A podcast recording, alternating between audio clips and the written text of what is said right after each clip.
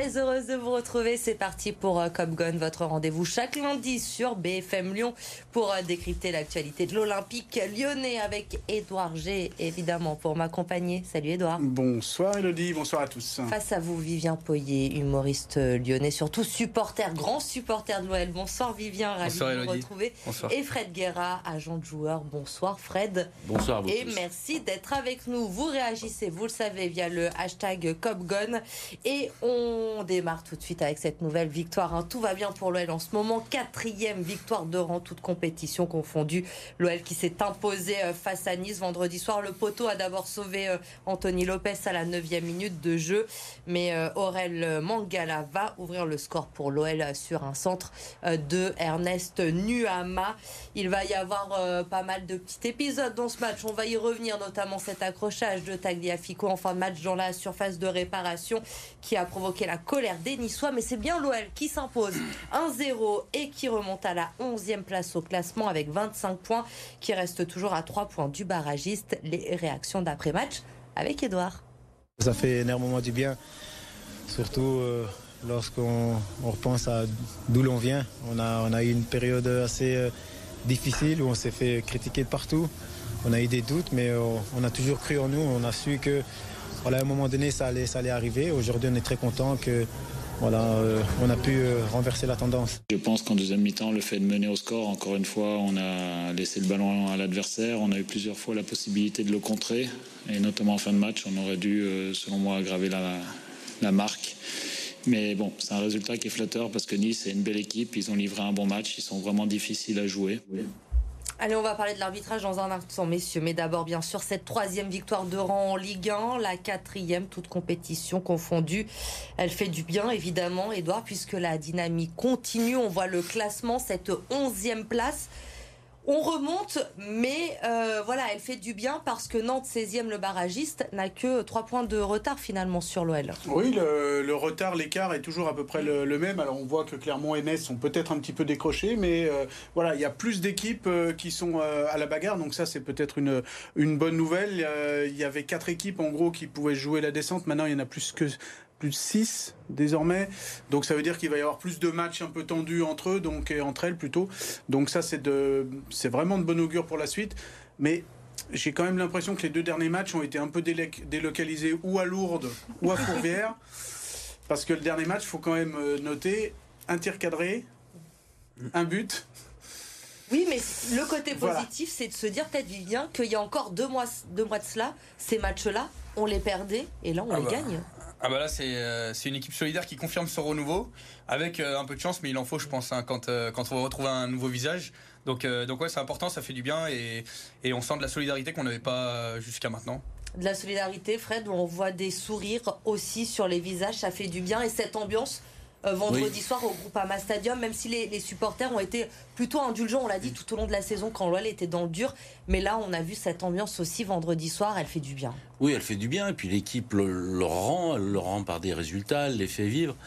Et puis, il faut dire que Pierre Sage a apporté une sérénité qui, qui n'y avait pas. Et chaque joueur est, est- est- est souvent un très très bon joueur. S'il n'est pas en confiance, là, en, en l'occurrence, là, le staff les met en confiance. Donc, espérons que ça dure. C'est ce qui fait la différence, cette confiance retrouvée, l'effet Pierre Sage, euh, Edouard. On le disait euh, il y a deux mois, ce match-là, on l'aurait très certainement perdu. Là, il y a trois points précieux pour euh, l'OL. C'est euh, cet effet Pierre Sage dont on parle depuis plusieurs semaines. Oui, bah en fait, petit à petit, cette confiance, elle s'est recréée sur les victoires. 6 sur 8 sur les. Je parle uniquement du, du championnat, donc ça, c'est quand même. euh, Ça vous donne un peu du voilà du crédit, ça vous assoit un petit peu, donc les muscles, la tête va mieux, donc les jambes vont euh, vont vont un petit peu mieux. On voit quand même qu'il y a beaucoup d'énergie. Fred, euh, Vivien, vous le disiez sur euh, cette énergie renvoyée par les joueurs, c'est ce qui m'a marqué moi euh, samedi, vendredi soir plutôt. Samedi, j'étais encore justement sur cette euphorie-là, euh, parce que c'est c'est rare cette année de voir ça, en fait. Cette énergie, cette envie. Alors l'envie, il y avait toujours, il y avait toujours cette envie, mais là, il y a une envie collective. Euh, là où éventuellement chacun faisait son maximum, on va dire de façon individuelle, là c'est en bloc, c'est par ligne. Et du coup, bah, ça renvoie quelque chose depuis le terrain et ça, quelque part, ça rebondit sur les joueurs qui le renvoient. Ouais. C'est une harmonie qui est Le assez staff est arrivé à fédérer et chaque joueur a pris confiance en lui, a pris confiance aux autres. Et voilà, l'amalgame est en train de prendre. C'est dommage que ce ne soit pas arrivé plus tôt dans la saison. La mayonnaise, non L'amalgame. Non, L'amalgame, se fait bien. Ouais, mais le, c'est le mayonnaise aussi. ouais. Ouais, On peut la retenir aussi, mais bon. Ouais, Bon, bon. c'est pas grave. on, va, on, va, on, va, on va avancer parce que vous parlez de chance aussi euh, sur cette rencontre face à Nice. Parce que si on parle aux Niçois, évidemment, ils n'ont pas la même analyse que nous euh, aujourd'hui. Nos confrères de, de BFM Nice, je pense, dans Cop Aiglon, n'ont pas autant le, sourire. Regardez ce tweet justement vendredi soir de l'OGC Nice qui a ressorti une vieille une de l'équipe Nice volée à Lyon. Euh, voilà ce que dit euh, Nice vendredi soir. Alors, il y a eu euh, quelques petites discussions, effectivement, eu de main, peut-être de Maxence Cacré, à un moment, euh, Kaleta Tsar également aussi qui accroche un joueur. Et puis, on l'a vu sur les images tout à l'heure, Nicolas Tagliafico euh, qui accroche un Niçois en fin de match. Des pénalties qui auraient pu être sifflés dû, ouais. euh, par euh, Clément Turpin. Euh, nice volé à Lyon, c'est ce que disent les Niçois. Vous êtes d'accord, messieurs, avec eux? Est-ce que Nice a été volé ou pas? Alors après, moi, ce genre de débat m'énerve toujours un petit peu parce que c'est vrai que d'un côté, je vous l'ai dit tout à l'heure, un tir cadré, un but, une victoire. Donc tout va bien, ça c'est Lyon. En face, quand on regarde les stats, 20 tirs, 6 cadrés. Donc c'est vrai qu'il manque les pénalties.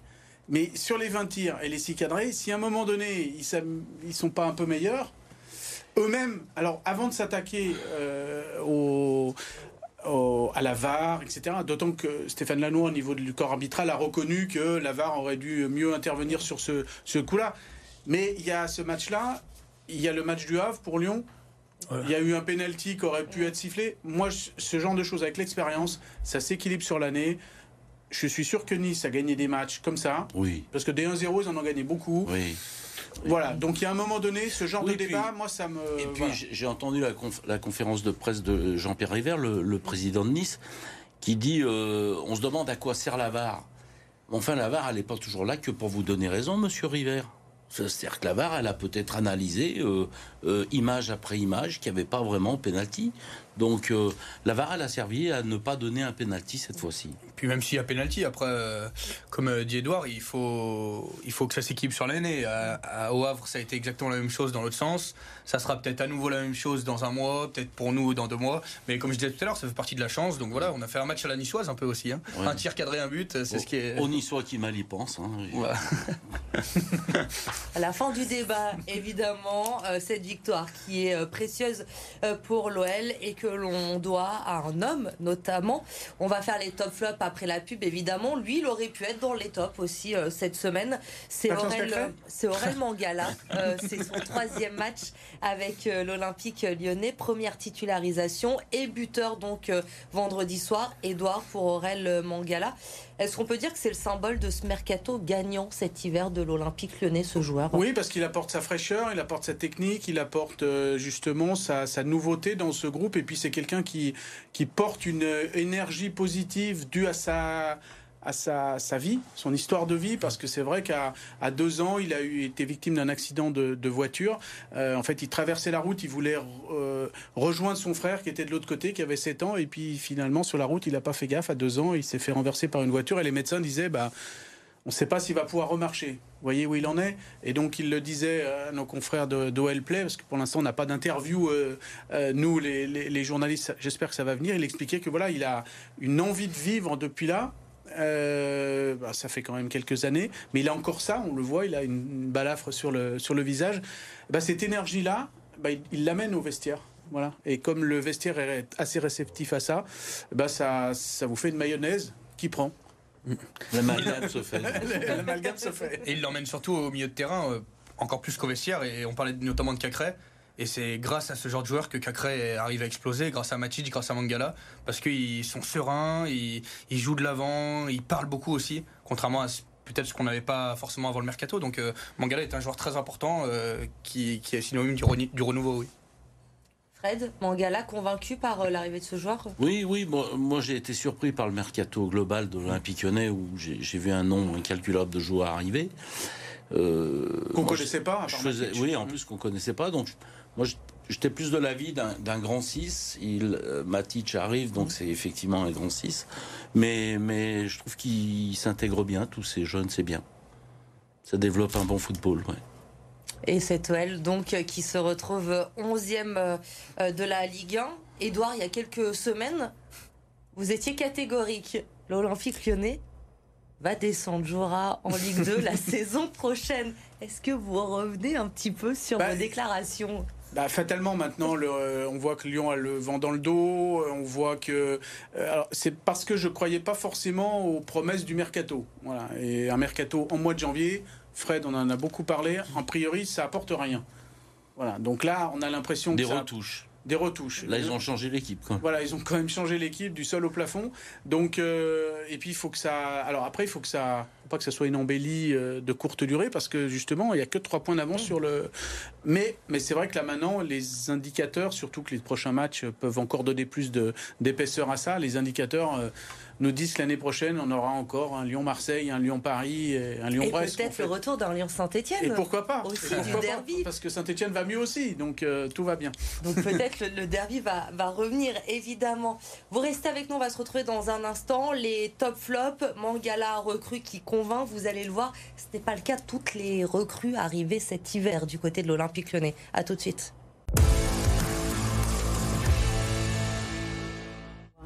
Le site de Cop on revient avec les top flops de cette OL Nice. Victoire 1-0, hein, je vous le rappelle, des Lyonnais au Groupama Stadium. C'était vendredi soir grâce à un but de la recrue Aurel Mangala. On en a parlé d'Aurel Mangala avant la pause. Les tops à présent, euh, c'est Clipton Mata, votre choix cette semaine, Edouard. Parce que j'ai eu interdiction de mettre Maxence Cacré. Ça suffit, on va pas on en a parlé un petit peu en première période. Fred l'a dit, il était très bien au milieu de terrain, mais on va peut-être pas le mettre en, en top toutes les semaines. Non, mais Et pourtant, Fred l'avait mis, je l'avoue. Mais du coup, je vous ai pas choisi pour être bah. à Edouard. C'est pas grave. J'ai choisi Vivien. J'aurais gagné avec Edouard. voilà, j'ai choisi Vivien qui a été convaincu par Ernest Nuama et je vous donne la parole, Vivien. Oui, Ernest Noama, c'est un vrai ailier. Euh, on n'avait plus l'habitude d'avoir un vrai ailier à droite euh, avant le, nouveau de Ernest Noama, parce qu'il a mis un peu de temps à s'acclimater à l'équipe. Mais depuis qu'il est depuis début janvier, il est vraiment très fort. Et j'attendais de le voir avec un vrai latéral sur lui. Et parce que depuis début janvier, on a vu les matchs de Coupe de France, il y a eu Marseille où Merlin était complètement passé à côté. Et là, Melvin Barr a été le meilleur niçois. Et euh, Ernest Nuama a su quand même euh, le provoquer, ne pas revenir tout le temps sur son pied euh, à gauche, plutôt être justement provoqué, provoqué à droite, offrir une magnifique passe décisive, revenir faire les efforts défensifs, notamment avec quelques fautes en deuxième mi-temps, mais bon, ça prouve qu'au moins il revient. Pour un attaquant, c'est génial d'avoir d'avoir cette palette. Donc non, il m'a convaincu, et, mais on sent qu'il en a encore sous le pied. Ce qui lui manque, c'est vraiment devant les cages. Quoi. Maintenant, il faut qu'il marque des buts. Il a eu deux trois actions sur ce match vendredi soir contre Nice. Donc ouais, on, on l'attend encore plus et on attend qu'il qu'il exprime tout, ça, tout ce qu'il sait faire. Edouard Clinton Mata. Ouais, j'ai trouvé de la cohérence tout au long du, match. Alors un petit peu comme les Lyon, comme ses coéquipiers, le début a été un petit peu difficile, mais après il a vraiment dégagé de, la sérénité, de, la présence, de l'autorité. Il a coupé des trajectoires. Il a été vraiment bon euh, quand il euh, quand il faisait, puis quand il fallait. Puis quand je vous parlais d'énergie, je trouve qu'il en, en renvoie euh, beaucoup, un petit peu l'énergie aussi qui nous renvoie aussi en, zone mixte là dans, dans ces interviews. Donc euh, euh, voilà, et puis pour son sens du devoir général, parce qu'il a sauvé quand même quelques occasions. Euh, voilà, je, je mets mon petit billet sur le Belge Clinton Mata. Qui vous a convaincu, Fred? Vivien ou Edouard Les deux, les, deux. Ah, il va falloir choisir. mais je mettrai quand même Nuama parce qu'il a un apport offensif très important. Depuis plusieurs matchs, on voit il est virevoltant, il percute et il garde le ballon assez haut, ce qui fait, ce qui permet à toutes les lignes de monter. Il, est capable de, perforer, il est capable euh, d'y aller tout seul. Il est capable de, tellement de choses que je me dis oui, c'est vraiment quelqu'un. Euh, c'est vraiment un énorme apport pour l'Olympique Lyonnais sur ce côté-là. Le point pour euh, Vivien. Je vais être gentil ce soir, Edouard, pour vous consoler je vais laisser à Fred, je l'ai dit, il avait choisi Maxence Cacré. On va parler à Lille. Deux minutes, je vous laisse deux minutes pour évoquer le match de Maxence Cacré, Fred, et pourquoi il vous a encore convaincu au milieu de terrain. Ça fait, Ça, fait, plusieurs matchs qu'il arrive à me convaincre parce qu'il est, rassuré par la présence de Matic. Et à partir de là, euh, il, est, il est moins préoccupé par ce qui va se passer derrière lui. Il a quelqu'un de solide qui est capable euh, de, gérer. Et donc, dans ce cas-là, il est, dans toute sa brillance. Sur, euh, en possession du ballon, il a les ouvertures, je longe, je cours. La récupération qu'il avait déjà. Et il a, il a besoin d'être rassuré en plus Cacré parce qu'à l'époque où il avait fait sa, sa, dernière énorme période, il a toujours été, il a toujours été bon, mais sa dernière énorme période c'était Guimarèche et il était vraiment rassuré par Guimarèche. Ouais. Et là, comme il l'est avec, euh, ouais. comme il l'est avec Matic aujourd'hui, donc euh, non, ça fait plaisir de le retrouver. Et il faut avouer quand même qu'il se retrouve mais, quoi. Il, il a pas toujours été au top, Edouard. Non, on peut, on peut effectivement dire à Edouard qu'il y a de la préférence parce qu'il y a voilà, eu des ça. matchs où il est vraiment passé au Voilà, c'est ça exactement. J'ai dû le mettre une fois en flop. Ouais, mais ça vous, ça vous avez fait mal. C'est parce que c'était une évidence. Si vous vouliez regarder votre légitimité, vous n'aviez pas le choix. Il était U11. pour ça. Édouard G, meilleur agent au monde de Maxence Calcré. S'il nous regarde, Maxence Calcré, pour gérer ses intérêts, il peut faire appel à Édouard sans aucun problème. Les flops, à présent, c'est la deuxième semaine consécutive qu'on le retrouve dans les flops. C'est Nicolas Tagliafico, c'est votre choix, Édouard, et vous allez être opposé à Fred ce soir, qui a été déçu par la recrue euh, Saïd Benrama, Fred. Oui, euh, moi je, je, connais ce joueur pour l'avoir joué à Brentford. Euh, J'avais mis euh, Brian Mbemo à Brentford, donc je suis allé quelques fois le, dans ce stade. Et il apportait énormément, énormément. Et là, je, je trouve qu'il est, il est décevant. Alors, est-ce que c'est le, le, temps d'adaptation pour, pour se faire au, au, au jeu français? Est-ce que euh, je ne sais pas d'où ça vient, mais alors il est vraiment décevant. Il va falloir du temps pour qu'il s'intègre. Alors peut-être que Nicolas Tagliafico est en difficulté parce que devant mmh. et Saïd Benrahma n'est peut-être pas forcément encore au top. Il n'y a pas de, de, de, liaison entre les deux. Mais franchement, je... Alors, on connaît son côté euh, à l'arrache, mmh. euh, mais ce côté à l'arrache un petit peu, cette grinta, elle est soluble que s'il y a une belle condition physique, si le mental va bien. Et j'ai l'impression que ça pêche un petit peu là. Du coup, oui, il a rattrapé un ou deux coups, mais il y en a un ou deux où il était tellement à l'arrache qu'il aurait pu euh, voilà, amener des, des, choses. Voilà. Il me, ça aurait pu coûter cher, ça aurait pu coûter cher euh, à l'OL. Donc Nicolas Tagliafico, ouais, c'est déjà la semaine dernière. Mmh. Voilà, il est petit flop. Vivien, à qui vous donnez votre point? Bah, J'avais choisi Tagliafico, mais j'avais beaucoup hésité avec Benrama parce que c'est vrai que ce couloir a été complètement inexistant, contrairement à l'autre côté avec, avec Maitland Niles et euh, Nouama. C'est vrai qu'on a vu l'inverse en fait dans ce couloir, c'est que euh, Tagliafico euh, s'est fait prendre un nombre incalculable de fois derrière dans son dos euh, par Mohamed Ali Chaud. Il a beaucoup collé les défenseurs centraux. En fait, il a jamais collé sa ligne. Enfin, sur les phases offensives notamment, il a pas fait de percussion. Bon, il n'était pas aidé par Benrama aussi, hein, parce que c'est vrai que Benrama était pas dedans. Après, j'ai pas choisi Benrama sur ce coup-là parce que je me suis dit que bon, on lui laisse encore quelques matchs, pourquoi pas. Mais c'est vrai que moi, je l'avais vu jouer au début quand je suis beaucoup le championnat français à Nice. Et c'est vrai qu'il marche vraiment à la confiance. C'est un peu un joueur comme Cherki d'ailleurs et Ben Arfa qui marche totalement à la confiance. Et si tu leur donnes les, le plein pouvoir, je pense qu'ils peuvent y arriver. Mais bon, on va pas donner plein pouvoir avec un joueur qui vient d'arriver. Donc c'est vrai que Tagliafico euh, m'a beaucoup déçu. Ouais. Donc vous donnez le point à Edouard. Ouais. Match ouais. nul, c'est bon, vous avez un point, Edouard. On, on sauve euh, l'honneur avant euh, le Je prochain match avec lui qui, avait... arrive. Ça. ça va, je vous dérange pas Tout va bien. le prochain match qui arrive très vite pour euh, l'OL, hein, puisque c'est vendredi soir encore, avec un, un déplacement à Metz. Il y aura ensuite la Coupe de France face à Strasbourg, Lens, Lorient et Toulouse au programme avant euh, la trêve internationale. Euh, messieurs, ce déplacement à Metz, on se dit comme ça que bon, euh, pas de grande inquiétude à avoir. Metz qui est 17e, vous le disiez, Edouard, hein, il y a un trou qui est fait entre le 16e et le 17e. La dernière victoire des Messins, c'est le 26 novembre dernier. Ils sont sur une série de 9 défaites sur les 10 derniers matchs, toutes compétitions confondues. Euh, les Messins, euh, comment vous, vous, abordez ce déplacement à Metz? On se dit que, bon, ça devrait le faire. Hein.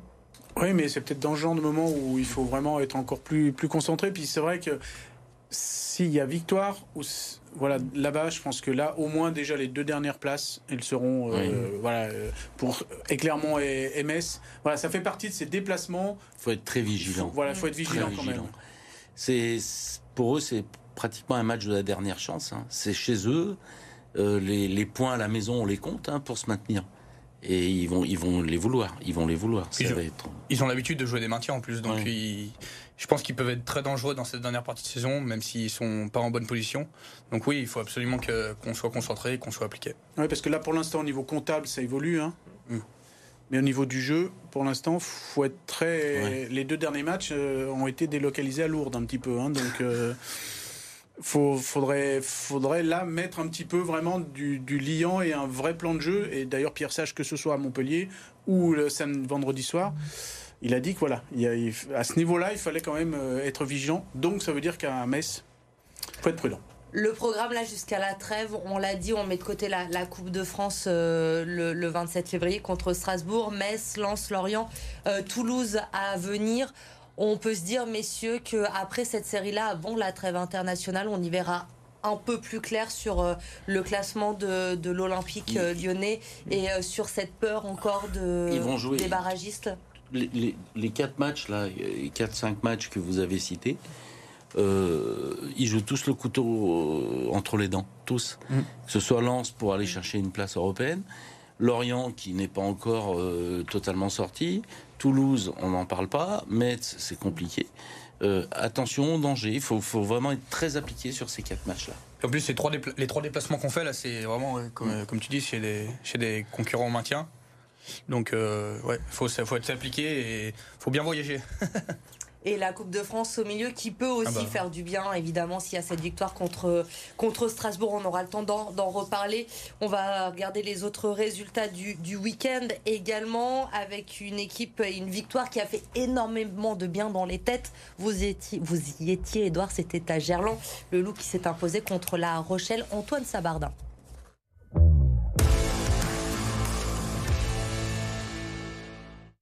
C'est peut-être une victoire fondatrice acquise ce week-end par le Loup à Gerland. Samedi, ce n'est pas moins que le double champion d'Europe en titre, La Rochelle, qui est tombé. Mené 14-3, les hommes de Gengen Bacher ont su réagir, portés par un Baptiste Couillou inspiré avec deux essais.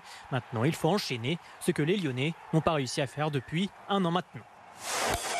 C'est une bien mauvaise semaine qu'a vécu l'Asvel sur les parquets français. Battu à Monaco mardi en Coupe de France, les Vieilles-Urbanais n'auront joué qu'un match en Leaders Cup, le quart de finale vendredi.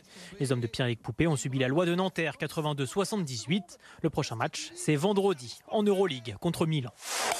Les désillusions s'enchaînent pour Caroline Garcia. Redescendue au 21e rang mondial, la Lyonnaise a subi une nouvelle élimination au premier tour d'un tournoi à Dubaï ce dimanche. Revers contre l'américaine Kruger en 3-7, 3-6-6, 3-6-3. La dernière victoire de Garcia le 15 janvier au premier tour de l'Open d'Australie.